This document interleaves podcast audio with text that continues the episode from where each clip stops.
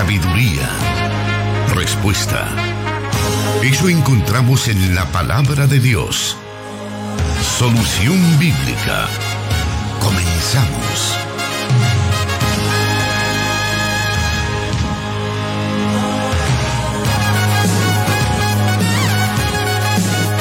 Muy buenas tardes, le agradecemos por su fiel sintonía a los medios de Corporación Cristiana de Radio y Televisión.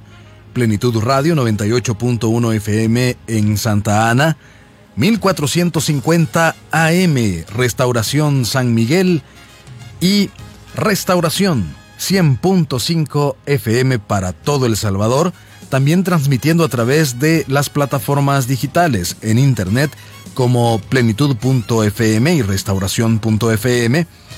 Asimismo, quienes nos están escuchando y viendo a través de la transmisión en Facebook Live. También nos honran con enlazarse con nosotros nuestros hermanos en Guatemala a través del 89.1 FM Cielo. Estamos transmitiendo para la zona occidental de Guatemala y nuestros hermanos fielmente están siempre pendientes de este programa para aprender más de las Sagradas Escrituras. Estamos con su programa Solución Bíblica y queremos darle la bienvenida a nuestro hermano, el pastor Jonathan Medrano, quien ya está con nosotros. Gracias, hermano Miguel Trejo. Un saludo muy cordial desde los estudios de Plenitud Radio, acá en la ciudad heroica de Santa Ana y a todos los oyentes de Corporación Cristiana de Radio y Televisión. Gracias también a los que a través del Internet nos están sintonizando y están pendientes ya de este su programa Solución Bíblica. Es como digo, para nosotros un privilegio que usted esté con nosotros y que también se esté reportando semana tras semana eh, de dónde nos está escuchando, hasta dónde nuestra señal está llegando con estas respuestas bíblicas y también que usted se una a muchos de nuestros oyentes que ya nos han enviado sus preguntas acerca de diferentes circunstancias de la vida, situaciones eh, con respecto al estudio de las Sagradas Escrituras, en fin, todas las preguntas que nosotros tengamos, claro que tienen respuesta a través de la palabra de Dios. Así que para poder dar inicio con nuestro programa, para poder eh, pues aprovechar muy bien este espacio que tenemos, vamos a comenzar con la lista de preguntas que tenemos para esta tarde y la primera de ellas nos dice de la siguiente manera. Hermano, yo acepté a mi Cristo y estoy acompañado. Lo único que mi compañera de vida no ha aceptado a Jesucristo. No se ha reconciliado con Dios. Hermano, mi pregunta es, ¿puedo yo personalmente bautizarme o recibir el bautismo? Bueno, tomando en cuenta que el bautismo en agua expresa de manera simbólica y pública nuestro compromiso de seguimiento y de ser discípulos del Señor, expresando también así un paso de obediencia que de manera muy gráfica eh, y de manera simbólica, como ya lo mencioné, explica o representa la muerte, sepultura y resurrección a una nueva vida que el creyente tiene cuando viene a Jesús, esa condición de bautismo tiene su sentido cuando específicamente comprendemos esa verdad. De tal manera que el bautismo solamente expresa de manera simbólica la verdad que el creyente está viviendo ahora en Jesús. Cuando una persona está en unión libre con otra persona, no bajo el vínculo del matrimonio, y decide bautizarse en esa condición, no tiene ningún sentido eh, realizar dicha ceremonia porque se está viviendo en unión libre o en fornicación como la palabra de Dios lo expresa de tal manera que su simbolismo carece de todo valor en esas circunstancias. Por eso yo le animaría, estimado oyente, a que usted presente el Evangelio a su compañera de vida, dé buen testimonio a ella con sus acciones y solicítele que su deseo es poder bautizarse en agua y que la única manera en que lo puede hacer es dando ese paso eh, matrimonial. Y así una vez ya casados poder proceder a las aguas bautismales que cobrarían el valor, el sentido y el significado que usted desea expresar de su seguimiento y obediencia a Jesús. Porque de lo contrario simplemente será un ritual sin ninguna implicación y sin ningún significado. Así que le sugiero que haga eso. Usted puede presentarle el Evangelio a su compañera de vida. Puede también dar buen testimonio acerca de su fe en Jesús y solicitarle de manera muy cordial que puedan formalizar su relación bajo el vínculo del matrimonio y así poder proceder usted a las aguas bautismales.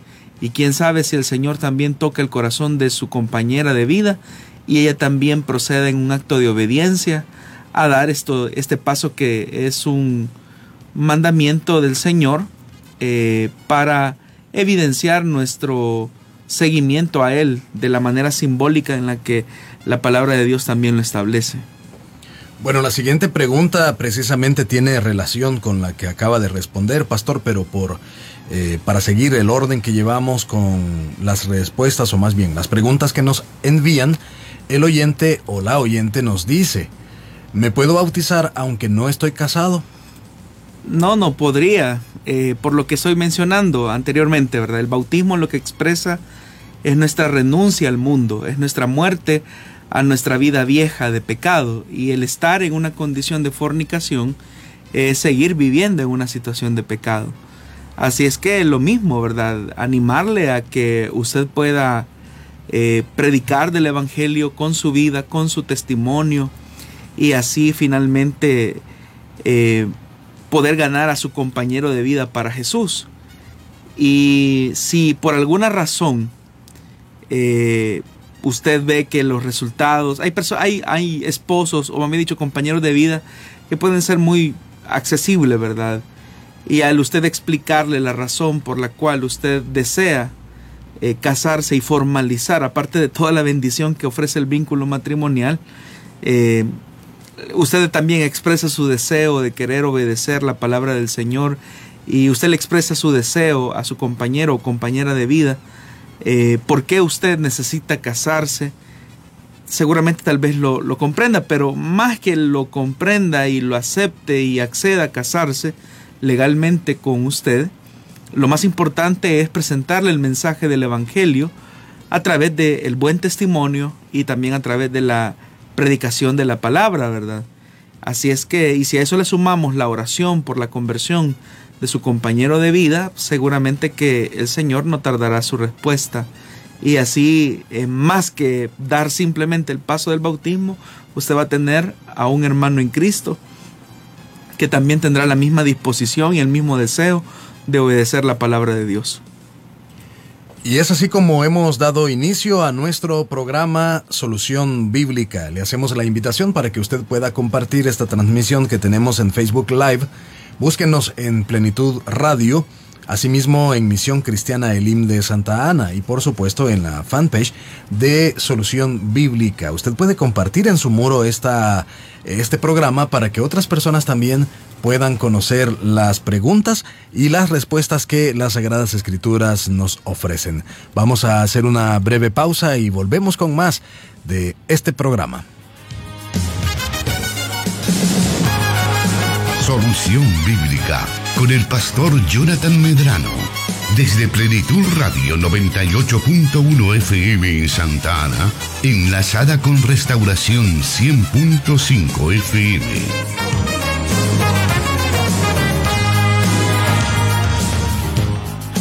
Por medio de WhatsApp también nuestros oyentes están pendientes de este programa, de enviarnos sus comentarios a través de el WhatsApp de Restauración y de Plenitud Radio. En unos momentos daremos a conocer algunos de los comentarios que recibimos. Mientras tanto, vamos a avanzar con la pregunta número 3 para esta tarde y dice así.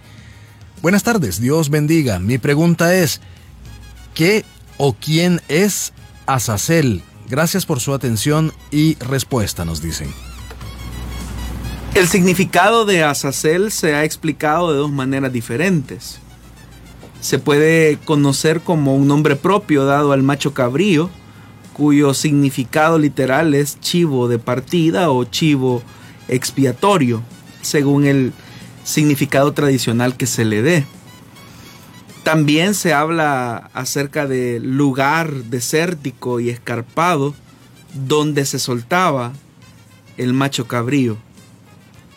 Hay que recordar que el ritual levítico establecía que el sumo sacerdote debía presentar delante del Señor en el día de la expiación dos machos cabríos, sobre los cuales echaría suertes, una suerte por el Señor y otra por Azazel, como dice el texto. Después que el sacerdote ponía las manos en la cabeza del macho cabrío, por Azazel, y confesaba sobre éste todos los pecados del pueblo, el animal era llevado al desierto. La única mención que la Biblia hace de Azazel es la que aparece en Levítico 16. En la época de Cristo se dejaba caer a este macho cabrío desde una roca alta, a un precipicio más o menos eh, distante de 19 kilómetros de Jerusalén. Es decir, es la distancia que había entre Jerusalén y este precipicio en época de Jesús.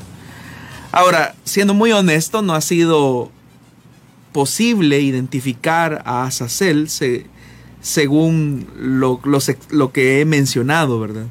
Según la etimología del nombre, el significado principal es de quitar o conducir hacia un lugar desierto. O el mismo sitio del desierto podría ser llamado Azazel. Hay algunos, sin embargo, para quienes Azazel significa el macho cabrío y otros que lo interpretan como eh, ese lugar donde se soltaban todos los pecados del pueblo cuando el sumo sacerdote ponía las manos sobre ese macho cabrío. En todo caso, eh, la enseñanza de purificar al pueblo, alejando simbólicamente sus rebeliones para facilitar de ese modo la reconciliación con Dios, eh, podríamos decir que se cumple satisfactoriamente en Cristo, de quien Juan el Bautista dijo, he aquí el Cordero de Dios que quita el pecado del mundo. Pero básicamente eh, se podría interpretar o se podría explicar eh, el nombre de Azazel con eso, ¿verdad? Con el chivo expiatorio en quien se transferían todos los pecados del pueblo y eso sería como lo más cercano y otros lo interpretan como el lugar desértico donde se soltaba a ese macho cabrío. Y a ese lugar se le llamaba Azazel. Pero no hay tanta seguridad eh, al respecto, solamente lo que he mencionado. Y solamente hay una mención en toda la escritura que es Levítico 16. Muy bien, continuando con las preguntas para esta tarde, vamos a dar a conocer el siguiente el siguiente comentario que nos envían. Y nos dice así el o la oyente. Dios les bendiga hermanos con respecto a la pregunta del suicidio. Hace algún tiempo estuvimos con ese tema y esta persona nos comentó y, dice así, estoy totalmente en desacuerdo con la respuesta del hermano porque la palabra de Dios dice que ningún homicida tendrá parte en el reino de Dios y también nuestro cuerpo es morada del Espíritu Santo. Por esa razón no podemos dañar nuestro cuerpo, así que no estoy de acuerdo, nos dice él o la oyente. Bueno, como lo dijimos en, la, en esa ocasión y eh, las grabaciones quedan colgadas ahí en el internet, el suicidio es un pecado, lo hemos dicho claramente, pero también hemos manifestado que el suicidio mm, no es un pecado que no pueda ser perdonado por la sangre de Cristo. Aprovechando esto, es importante hacer mención de algunos datos que en su momento eh, propiciamos y que nos sirven como de reflexión para entender la realidad y el dramatismo humano con el que nos enfrentamos a esta cruda em, realidad de una situación que no podemos ocultar, como lo es el suicidio. De acuerdo a la Organización Mundial para la Salud, cerca de 800 mil personas se suicidan cada año. Es un dato alarmante. El suicidio es considerada la segunda causa principal de defunción en el grupo etario de 15 a 29 años, es decir, que se produce eh, con mayor frecuencia, es la segunda causa principal de defunción, entre jóvenes de 15 a 29 años. Y el 79% de todos los suicidios se producen en países de ingresos bajos y medianos. Ahora, la comprensión o el comentario del oyente tiene que ver en cierta medida con la comprensión eh, católica romana. Acerca del suicidio hay cuatro posiciones. La primera posición es que todo el que comete suicidio bajo cualquier circunstancia va al infierno. Y esa es la posición católica eh, tradicional. El trato que la Iglesia Católica incluso le daba a las familias de una persona que se suicidaba era de total rechazo. Por ejemplo, eh, condena eterna en el infierno eh, por medio de la no absolución del cuerpo del suicida. Incluso la Iglesia Católica en la época medieval lo que hacía era descuartizar el cadáver de la persona que se había suicidado y la iglesia confiscaba los bienes y las pertenencias del suicida, dejando sin propiedades a los familiares. Esa fue la posición de la iglesia católica en la Edad Media, pero aunque este tipo de medidas tan severas ya no se practican, lo cierto es que la iglesia católica aún posee esa posición, es decir, tiene esa posición de que todo el que comete suicidio, bajo cualquier circunstancia, irremediablemente va al infierno. Otra posición es que un cristiano nunca llega a cometer suicidio porque Dios lo evitaría. Es decir, un creyente nacido de nuevo nunca llegaría a cometer suicidio porque Dios lo evitaría. Eso es lo que dice esa segunda postura. Una tercera postura es que un cristiano puede cometer suicidio eh, y esta es una posición arminiana, pero perdería su salvación. Y hay una cuarta posición, y es que un cristiano puede cometer suicidio sin que necesariamente pierda su salvación. Ahora, de estas cuatro posiciones que he mencionado, la primera de estas cuatro posiciones fue la creencia mayoritaria hasta la época de la Reforma, cuando la doctrina de la salvación comenzó a ser mejor estudiada y entendida. En ese momento, eh, los grandes reformadores como Lutero Calvino concluyeron que ellos no podían afirmar categóricamente que un cristiano no podía cometer suicidio y que el que se suicidaba iría a la condenación. Es decir, ellos no podían afirmar de manera categórica que un cristiano no podía cometer suicidio. Ahora, la pregunta entonces que tenemos que hacernos es qué dice la Biblia acerca del suicidio. Hay que mencionar que en la escritura existen siete casos registrados de suicidio. El primero es el que se encuentra en jueces capítulo 9 versículo 54 con el caso de Abimelech, un juez de Israel que fue mortalmente herido cuando una mujer de Tebes, de Tebes, perdón, le arrojó sobre su cabeza un pedazo de rueda de molino y para quitar la afrenta de ser muerto por una mujer, Abimelech pidió a su escudero que le traspasara eh, que fuese traspasado por su propio escudero. El segundo caso es el de Sansón y se encuentra en jueces capítulo 16 versículo 30. Cuando ciego, derrotado y encadenado por los filisteos, debido a su propio pecado en contra de su voto de Nazareo a Dios, eh, se mató a él y a sus enemigos derrumbando el templo de Dagón sobre ellos. El tercer caso es similar al de Abimelech, solo que es con Saúl y su escudero.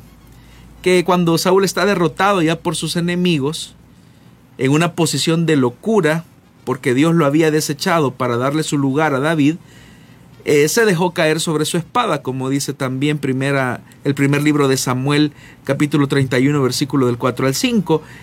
Y por lealtad a Saúl también su escudero hizo lo mismo en ese relato. El otro caso es el de Agitofel, en el segundo libro de Samuel, capítulo 17, versículo 23, que siendo consejero del rey, al ver que Absalón no había seguido su consejo, puso sus cosas en orden, como dice la Biblia, y se colgó. El quinto es el de Simri. El texto se encuentra en el primer libro de Reyes, capítulo 16, versículo 18. Un rey malvado que mató a todos sus parientes y amigos y a él mismo. Y el sexto, el del caso de Judas Iscariote, que muy famoso porque al haber traicionado al Señor, se fue y se colgó. Y entonces su cuerpo cayó y se despedazó sobre las rocas. Ahora, todos ellos, a excepción de uno, se condenaron no tanto por el hecho del suicidio en sí mismo, sino a causa de su rebelión en contra de Dios. La excepción a estos casos de suicidio es Sansón. La palabra de Dios en la carta a los Hebreos, en el capítulo 11, versículo 32 y 33, que es una parte de lo que se conoce como la galería de los hombres de fe, el escritor sagrado dice lo siguiente, ¿qué más voy a decir? Me faltaría tiempo para hablar de Gedeón, Barak, Sansón, Jefté, David, Samuel y los profetas, los cuales por la fe conquistaron reinos, hicieron justicia y alcanzaron lo prometido. Es decir, que en el capítulo 11 de la carta a los hebreos se incluye a Sansón, un hombre que se suicidó, como un héroe de la fe y que dice que hizo justicia y alcanzó lo prometido. Entonces, ¿qué estamos diciendo? ¿Que el suicidio no es pecado? De ninguna manera. La Biblia enseña claramente que el suicidio es pecado. La sexta palabra o el sexto mandamiento nos dice claramente no matar. El mismo Señor dice que Él es el que da la vida y la muerte. Él es el que hiera, Él es el que hiere y sana. Eso lo dice el libro de Deuteronomio, capítulo 32, versículo 39. Ahora, la siguiente pregunta, es, decir, partiendo de la verdad que Dios es el dador de la vida y que solamente Él la puede quitar. Entonces la pregunta subsiguiente es, anularía el suicidio de un creyente su salvación? ¿Qué tendríamos que decir al respecto de esto? El ser humano es totalmente depravado. Con todo eso no queremos decir que el ser humano es tan malo como pudiera ser, sino que todas sus capacidades están teñidas por el pecado. Su mente, intelecto, su corazón, sus emociones y su voluntad. El cristiano ha sido regenerado pero aún después de haber nacido de nuevo, debido a la permanencia de la naturaleza carnal, continúa con la capacidad de cometer cualquier pecado, con excepción obviamente del pecado imperdonable. El sacrificio de Cristo en la cruz perdonó todos nuestros pecados, pasados, presentes y futuros. Y de esto el escritor del Nuevo Testamento nos da testimonio en Colosenses capítulo 2, versículo 13 y 14. Dios nos dio vida en unión con Cristo al perdonarnos todos los pecados y anular la deuda que teníamos. Él anuló esa deuda que nos era adversa clavándola en la cruz. Pero el énfasis del escritor es que Dios perdonó todos nuestros pecados. Por otra parte, si tendríamos que remitirnos también al escritor de los Hebreos, en el capítulo 10, versículo 11 en adelante, dice, todo sacerdote celebra el culto día tras día, ofreciendo repetidas veces los mismos sacrificios que nunca pueden quitar los pecados.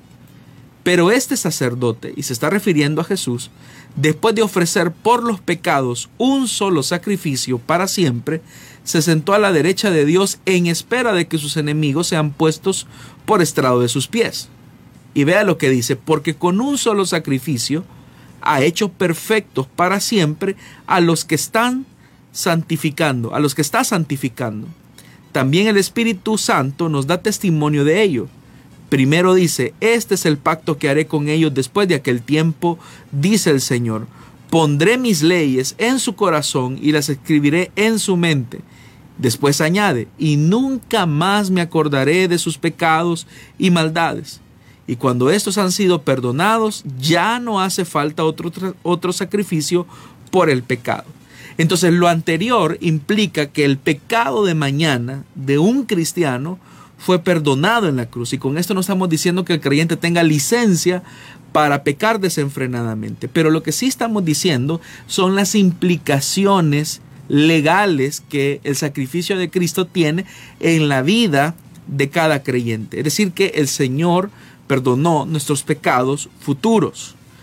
Es decir, que donde Cristo nos justificó, Él nos redimió y al justificarnos nos declaró justos sin serlo y lo hizo con una sola acción que no necesita ser repetida en el futuro como lo dice el escritor a los hebreos. Significa entonces que en la cruz Cristo nos hizo justificables, no nos hizo justificables más bien, sino que nos justificó completamente. Ahora, concluyendo, si establecemos que el cristiano es capaz de cometer cualquier pecado, hágase la pregunta, estimado oyente, ¿por qué no concebir que potencialmente él podría cometer el pecado del suicidio? Y con eso no estamos dando luz verde a esto porque es pecado, no negamos esa realidad. Si establecimos que la sangre de Cristo es capaz de perdonar todo pecado, hagámonos la pregunta, ¿no cubriría la sangre de Jesucristo este otro pecado? Y si el sacrificio en la cruz nos hizo perfectos para siempre, como dice el autor de los a, los hebreos, ¿no sería esto suficiente para hablar de que ningún pecado nos roba la salvación? Especialmente cuando afirmamos que la salvación no es meritoria, sino que es perfecta en el sacrificio de Jesús. Lo que sí es una realidad es que una persona que está al borde del suicidio o inclusive ya dio tristemente ese paso, se encontró en un momento depresivo en el que muchas veces se le ignoró las señales que habían alrededor y que debieron de alertarnos. Nosotros como cristianos, al notar entonces que existen esas señales de una persona que puede dar ese paso, somos llamados a tratar la manera de reconvenir a ese creyente para que no peque de esa manera delante de Dios. Pero como lo hemos señalado y por lo que el oyente mismo eh, pregunta, efectivamente nuestro cuerpo es templo del Espíritu Santo y eso es razón suficiente para no dañar nuestro cuerpo. Eso es completamente cierto. Pero, insisto, el creyente, por tener la naturaleza pecaminosa, potencialmente podría cometer ese pecado como cualquier otro pecado. Muy bien, vamos a continuar con esta tarde con el programa Solución Bíblica. Le invitamos a que siga con nosotros, siga reportándose también a través de nuestras redes sociales, indíquenos el lugar donde nos está escuchando. Para nosotros es un privilegio conocer de usted, saber de usted, porque eh, pues todos, las, todos los martes, todas las semanas, llevamos este programa para que pueda ser edificado, para que su vida pueda tener siempre una respuesta de las Sagradas Escrituras en cada una de las preguntas o en cada una de las situaciones en la que nos encontramos. Siga con nosotros.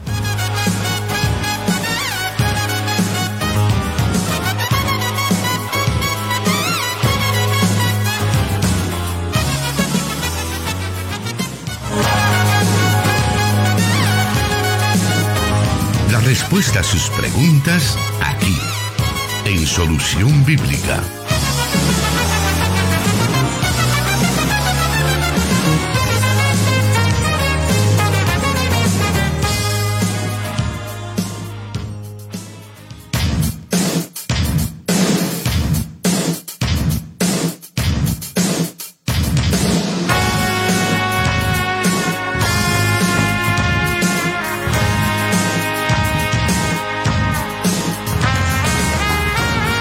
Vamos a dar lectura esta tarde a algunos de los comentarios que hemos recibido. Digo algunos porque a lo mejor en algún momento se nos quedan pendientes algunos, pero le hacemos siempre el llamado para que pueda estar pendiente de nuestra transmisión y también para que pueda seguirse reportando, pueda seguir reportando su sintonía a este programa. En la fanpage de Plenitud Radio tenemos por acá a nuestra hermana Wilfredo y Ani Franco, que nos dice Dios les bendiga siempre, ya en sintonía para aprender de las respuestas. Ella nos está escuchando en San Francisco, California y le enviamos un saludo muy especial. Almita Cortés nos escribe, Dios les bendiga hermanos Jonathan Medrano y Miguel Trejo, acá agradecida con nuestro Padre Santo por una oportunidad más para aprender. Les saludo de acá, de Santa Tecla. Ana Ruth Zelaya nos dice, buenas tardes, ya conectada, su programa es de mucha bendición, me fortalece. He crecido en conocimiento de la palabra de Dios. Les, eh, Dios les siga usando o les siga dando sabiduría para guiar a sus pueblos. Bendiciones. Eh, Ponce Carpio nos dice, gracias hermano por sus respuestas. Nos ayuda a aprender de la palabra de Dios cada día. Que Dios guarde y les bendiga en gran manera. Les veo desde Houston, Texas. Es un gusto. Amén. Nos dice nuestro hermano Ponce Carpio. Bueno, muchísimas gracias por estar ahí pendiente de nosotros. También vamos a estar dando lectura a otras de las de los comentarios que hemos recibido en la página de Misión Cristiana Elim en Santa Ana que también está transmitiendo, está retransmitiendo este programa. Y nos dicen de la siguiente manera. Luis Rivera eh, nos hace una pregunta y dice, ¿podría ser libre una persona endemoniada que tenga 10 años de estar así? Habría que ser cuántos ayunos. Bueno, nos hace esa pregunta y claro que vamos a tomar nota de ella. Vladimir Santeliz nos dice bendiciones hermanos. Saludos a la distancia desde Misión Cristiana Elim de Virginia, filial de Maryland. Bendiciones. Ibis Leimi nos dice es de mucha bendición sintonizar solución bíblica. Hermano Edgar Argueta nos dice vaya, vaya, suicidarse. Eh, nos dice, está haciendo un comentario. Siempre tenemos diferentes posiciones o diferentes comentarios. Incluso Pastor a veces eh, pareciera que los comentarios que tienden a diferir se hacen aún cuando no ha terminado usted de responder. Sí, por eso es que una de las virtudes que como cristianos tenemos que aprender a desarrollar es el de la paciencia para escuchar los argumentos y los, y los razonamientos que se están Y soy enfático nuevamente en lo que he dicho, no se justifica el pecado del suicidio bajo ninguna perspectiva. Lo que sí hemos de señalar, y es una realidad que muchas veces los cristianos queremos negar y ocultar, es que como creyentes existe la posibilidad que potencialmente podamos cometer un pecado de ese tipo. Incluso nosotros encontramos, y esto no lo mencioné anteriormente, pero estaba reflexionando en hombres de fe, hombres muy usados por Dios, que desearon morirse en un momento de sus vidas. Ahí encontramos a un Moisés que, extenuado completamente por la apatía, la incredulidad, la rebelión de Israel, le dice al Señor, o sea, Señor, o sea, ya no deseo seguir haciendo esto que tú me has enviado, mejor hazme un favor, quítame la vida es mejor que me quites la vida. O vemos a un Elías que se encuentra en un estado depresivo después de haber tenido una victoria contundente en el Monte Carmelo. Y nosotros cuando leemos esos textos o los leemos con los ojos cerrados o no vemos la humanidad de estos hombres. Y eso es lo que quiero señalar, que como cristianos todavía poseemos una naturaleza pecaminosa que nos puede conducir o nos puede incitar a esas circunstancias.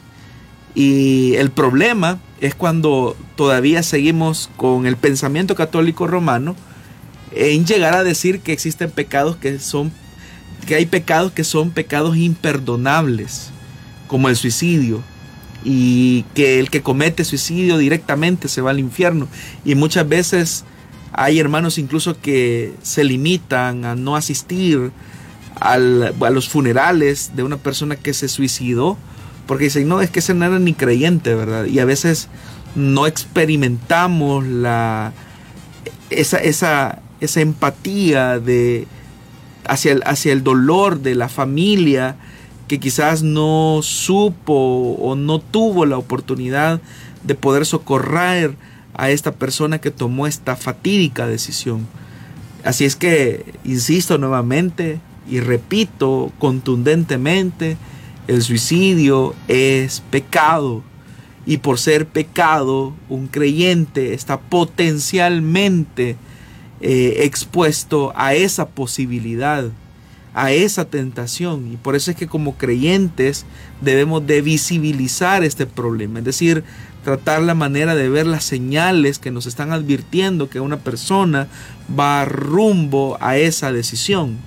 Eh, esta semana incluso me comentaba alguien eh, de una hermana que está eh, con ese deseo y uno pues lo que debe de hacer es tratar la manera de ver cómo se socorra y no es porque sea una persona falta de fe o porque no ha nacido de nuevo, sino porque hay crisis emocionales tan profundas, crisis depresivas tan profundas que pueden suscitar la tentación en la mente de un creyente a cometer ese tipo de pecados como lo es un suicidio. Estamos claros que solo Dios es el único que puede dar y quitar la vida.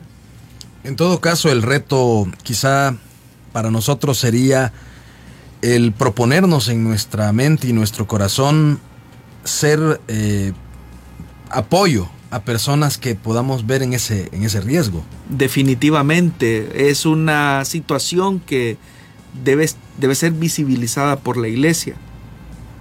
O sea, hay personas que tienen cuadros depresivos muy profundos. incluso hay personas que tienen eh, enfermedades que son que, que, no solamente afectan su cuerpo, sino que afectan sus emociones de manera tan profunda que puede suscitarse la idea y la tentación de cometer este pecado. Pero por eso estamos diciendo que como iglesia debemos de tener una red lo suficientemente necesaria eh, donde se involucren la familia, la iglesia y la pastoral eh, en aras de, sacar a esa persona de esas situaciones eh, depresivas. Muy bien, vamos a continuar leyendo algo otros de los comentarios que tenemos esta tarde y nos dicen así en la fanpage de Solución Bíblica. José López, buenas tardes hermanos, Dios les bendiga. Les escucho en Soyapango de San Salvador, nos dice. Nos dice David Bermúdez, saludos amados hermanos, aquí estamos escuchándolos desde Anamoros, La Unión. Mi pregunta es, ¿Cuál es su punto de vista sobre el milenio mencionado en Apocalipsis? ¿Premilenial, postmilenial o amilenial? Nos dice, bueno, vamos a tomar nota de, esa pregunta para, nuestro, para, para que el pastor le dé respuesta en la mayor brevedad posible. Lucy Deras nos dice, hola, buenas tardes, Dios les bendiga. Siempre les escuchamos acá en Honduras. Bonito y bendecido programa. También Mauro Baires nos dice, eh, acerca, nos da un comentario acerca de la unión libre y pues cómo en su congregación eh, las cosas suceden y nos hace una pregunta para cómo poder responderles ante la situación. Vamos a tomar nota de ese comentario y lo vamos a dar a conocer en su momento. También por acá Rafa Chávez nos está saludando, hermano Miguel y hermano Pastor desde Hilo Vasco, Cabañas. Una bendición escucharlos y aprender de ustedes. Y un saludo al hermano Miguel Arturo Hernández hasta Los Ángeles, California. Nos dice, bueno, esperamos que el hermano haya escuchado el saludo de Rafa Chávez. Xiomara Flores dice, Dios les bendiga hermanos, escuchándoles siempre aquí en Maryland. No me pierdo un programa porque es de mucha bendición para mi vida, nos dice. Aldo Hernández, Dios les bendiga hermanos, les saludo desde San Miguel solamente consultarle sobre mi interrogante. Nos dice que la eh, envió este, al WhatsApp, entiendo yo, de restauración. Claro, ya tenemos esa pregunta, lo tenemos eh, eh, pues en lista. Esperamos que en, en, un momento usted pueda escucharla. Siempre hacemos hincapié en poder tener un poco de paciencia porque a veces una hora se nos hace corta y bueno, para escuchar ampliamente la respuesta a cada una de estas preguntas. Y también pues porque damos lugar a que cada uno de nuestros hermanos estén siempre eh, conectados con nosotros a través de sus comentarios y saludos. Saúl Lozano nos dice, Dios le bendiga hermano Jonathan, saludo desde Italia, filial Iglesia Elim en Como, Italia. Eh, también pues nos está saludando Kenny Alas, hermanos Dios les bendiga, muy bonito programa, no me lo pierdo. Cada martes cuando voy al trabajo reciban un saludo desde Santa Ana. Bendiciones, gracias por sus respuestas. Así que gracias por, por estarse comunicando con nosotros, gracias por estarnos enviando todos estos mensajes que son de mucha mucha bendición y satisfacción para nosotros saber que usted está aprendiendo de la palabra de Dios. También en el WhatsApp de restauración hemos recibido varias, varias preguntas esta tarde. Y tenemos pues, por ejemplo, eh, Jazmín que nos está escribiendo, ella tiene 10 años y nos está haciendo una pregunta y con mucho gusto vamos a estar eh, eh, respondiéndola en un en breve momento o en un breve programa, más bien. Eh, hermanos, nos dice otra persona, es pecado poner el árbol de Navidad, les escribo de Santo Tomás. Ya vamos a entrar también a esa temporada, pastor, donde vamos a responder preguntas como esa.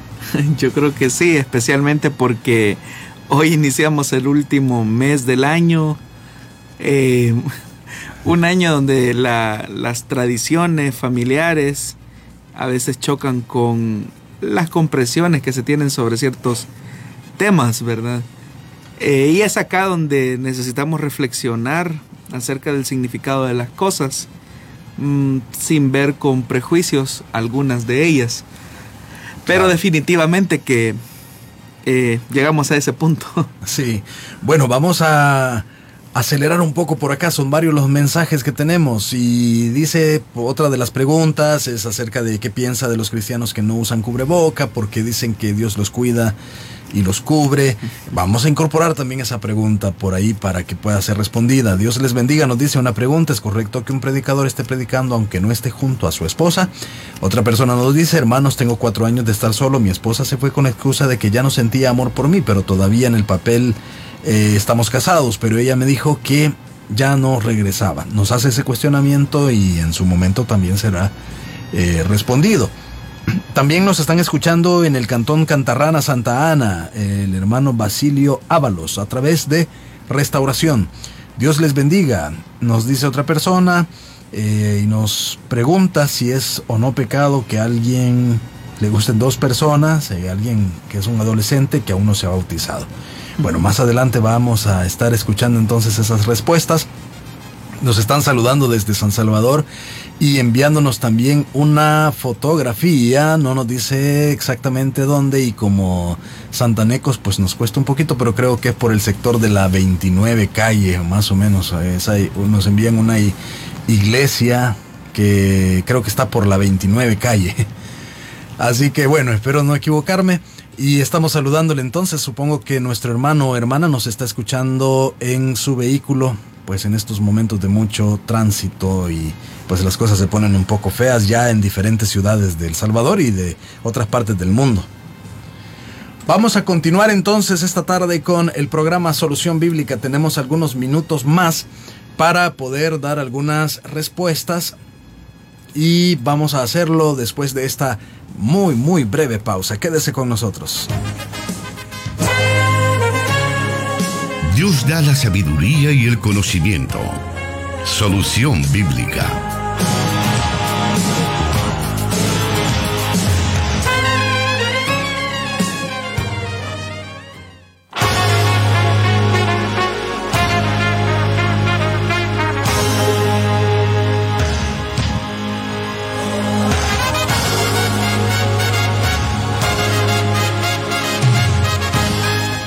Vamos a la siguiente pregunta, la número 5 de esta tarde. Y dice así, bendiciones, espero que estén bien de salud. Sabemos que como cristianos estamos en contra del aborto. ¿Qué posición debemos tener cuando en el embarazo la madre corre, corre el riesgo de morir a causa del embarazo o parto? ¿Y qué de aquellos bebés que son inviables? Gracias, nos dice nuestro oyente. Bueno, una de las cosas que debemos de agradecer al Señor es por tener la bendición de, de contar con hombres de Dios que tienen sabiduría, también tienen una amplitud en cuanto al manejo de algunos conocimientos que son importantes especialmente cuando los abordajes se hacen desde la ética cristiana, desde la ética bíblica. Y en ese sentido eh, me estoy refiriendo a nuestro pastor general, nuestro hermano Mario Vega, que aparte pues de ejercer la labor ministerial al frente de la misión, eh, tiene múltiples facetas y una de ellas es la de eh, ser columnista en uno de los periódicos de circulación nacional. Y en, una, en uno de sus editoriales, específicamente el del sábado 26 de agosto de 2017, el hermano Mario titula su editorial diciendo preguntas sobre el aborto terapéutico que tiene que ver con lo que el oyente eh, está preguntando. Así que voy a referirme a las algunas algunos textos de este editorial para responder esa pregunta. Bueno, cuando hablamos de de una situación donde la vida de la madre y la vida de, del nonato eh, se encuentran en peligro, eh, es ahí donde surge la pregunta de a quién preservar con vida, si a la madre o al bebé. Y eso es lo que se conoce eh, como ese, ese peligro durante el embarazo, que abre la posibilidad a lo que se conoce como un aborto terapéutico. Y de hecho que así se titula el editorial del pastor Mario Vega cuando, cuando lo nombra preguntas sobre el aborto terapéutico y quiero citar textualmente lo que él dice en ese editorial. Literalmente el aborto terapéutico significa aborto curativo. Tal expresión se usa para referirse a un aborto provocado cuando la continuación del embarazo supone un grave riesgo para la vida o la salud de la madre. Un ejemplo dramático de aborto terapéutico sería el de una mujer embarazada que padece de cáncer en el útero. El uso de quimioterapia o radiación provocará la muerte del feto, pero abrirá la posibilidad de salvar la vida de la madre. Por el contrario, preservar el bebé significará permitir durante meses decisivos la propagación de un cáncer que podría terminar con la vida del gestante, de la gestante. Y es acá donde el pastor Mario hace algunas de las preguntas que son bastante iluminadoras para reflexionar sobre ese tema.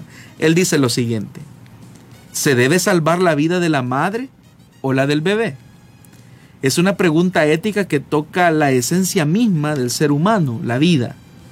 ¿Qué criterios son los adecuados para tomar tal decisión? Éticamente se debe comenzar por la muerte del embrión para posteriormente procurar algún resultado positivo para la salud de la madre se produce un conflicto de valores por la colisión entre el derecho a la vida del nuevo ser y el derecho a la vida o a la salud de la madre.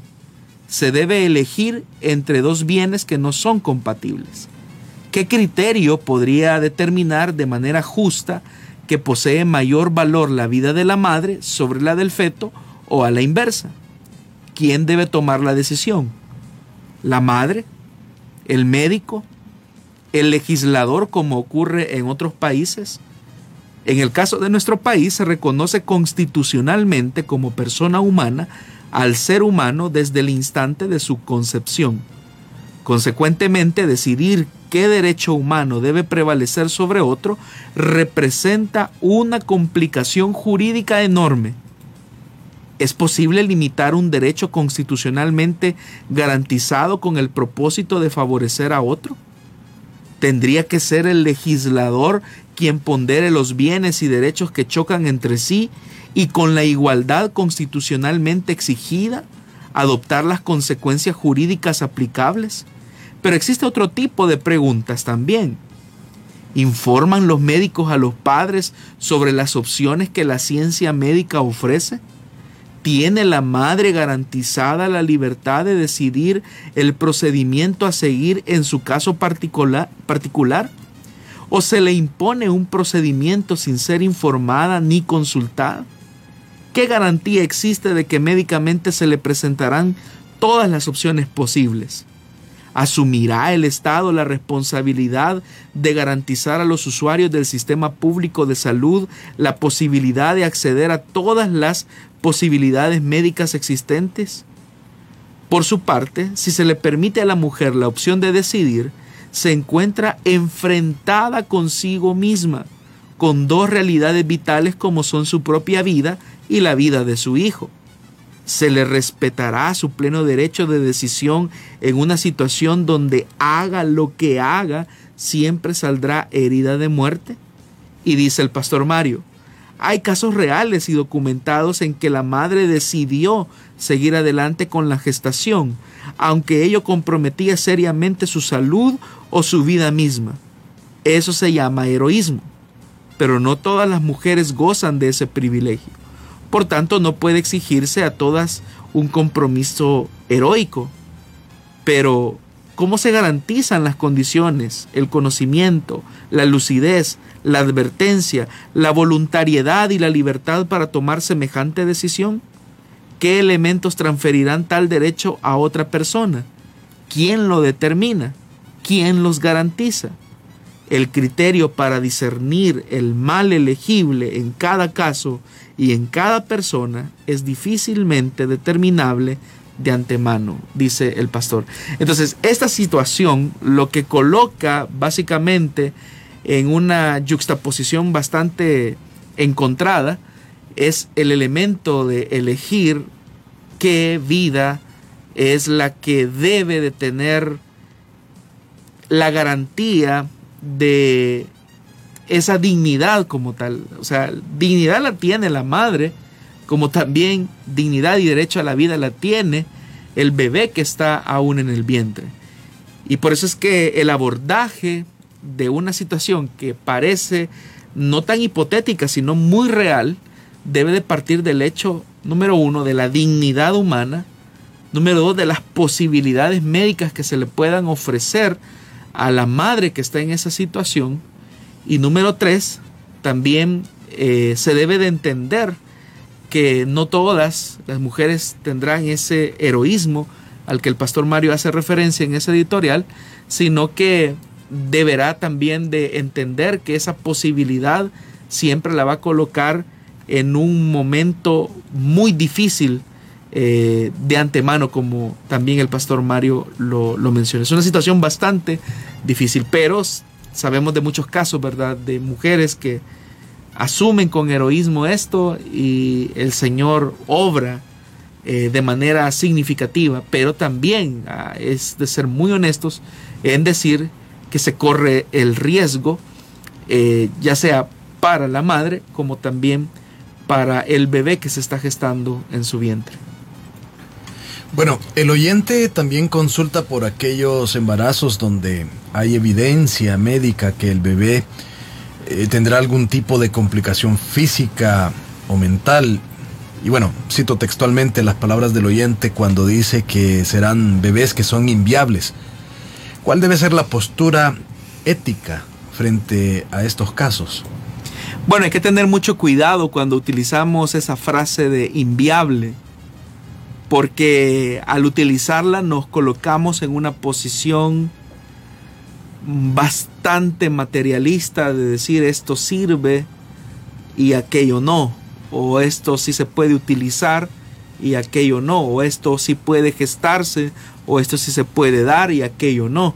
Es decir, es una posición bastante difícil y encontrada, de tal manera que eh, esa frase, o sea, de decir inviable, nos coloca ya de por sí frente a un problema que no nace de una comprensión bíblica y ética acerca de una situación como tal.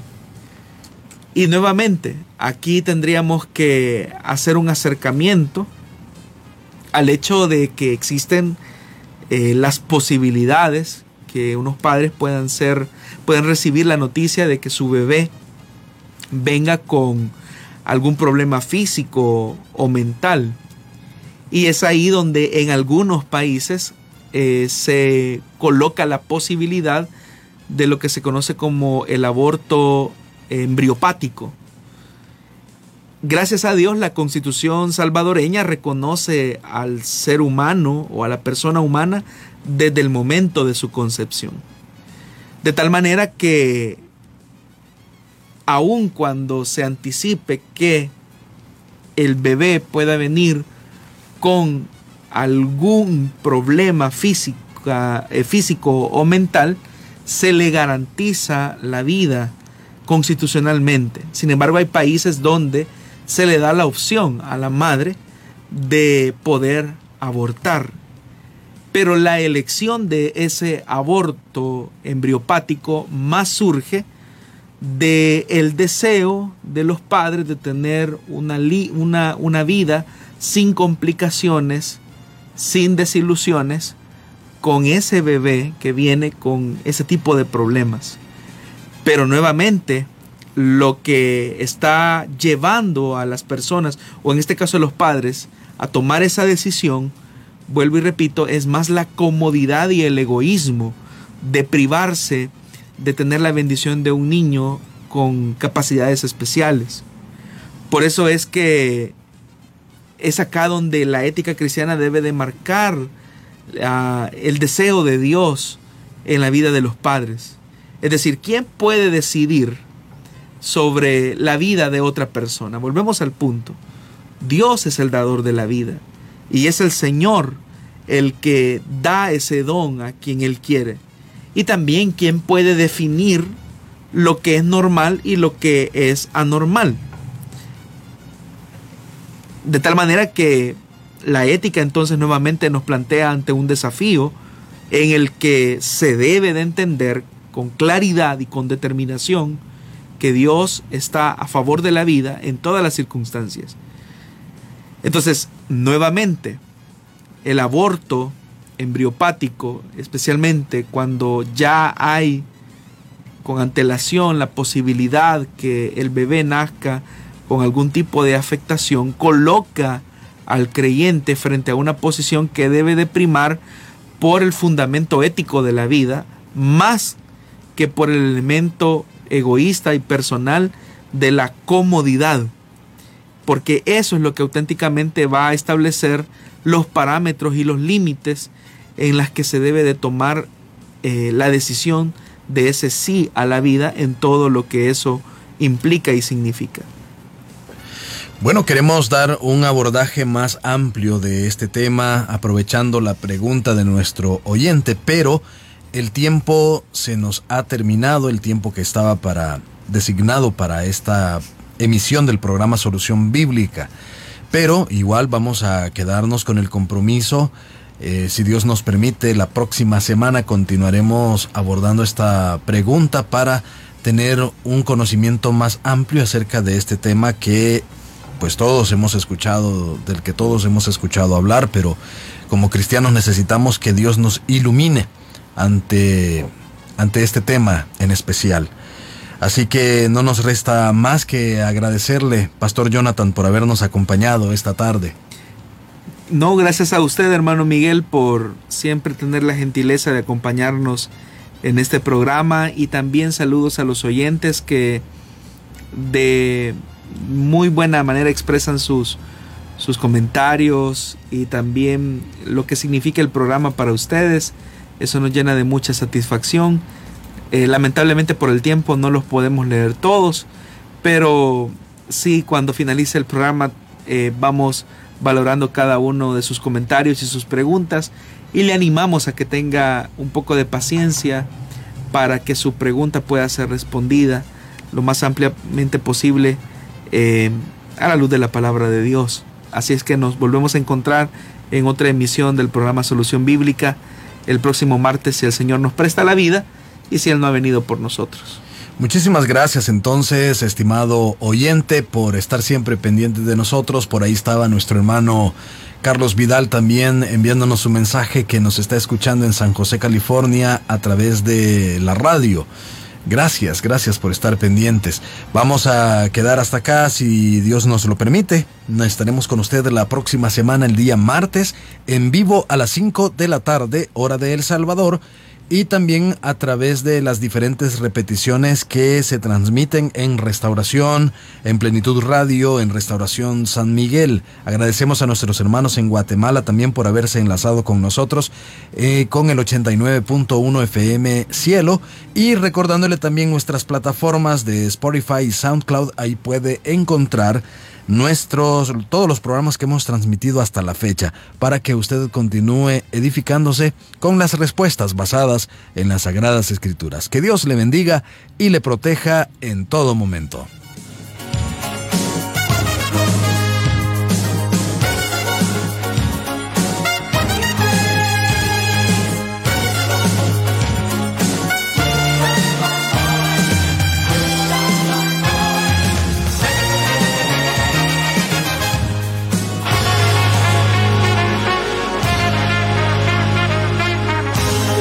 Encontramos respuesta en la palabra de Dios. Solución bíblica. Hasta el próximo programa.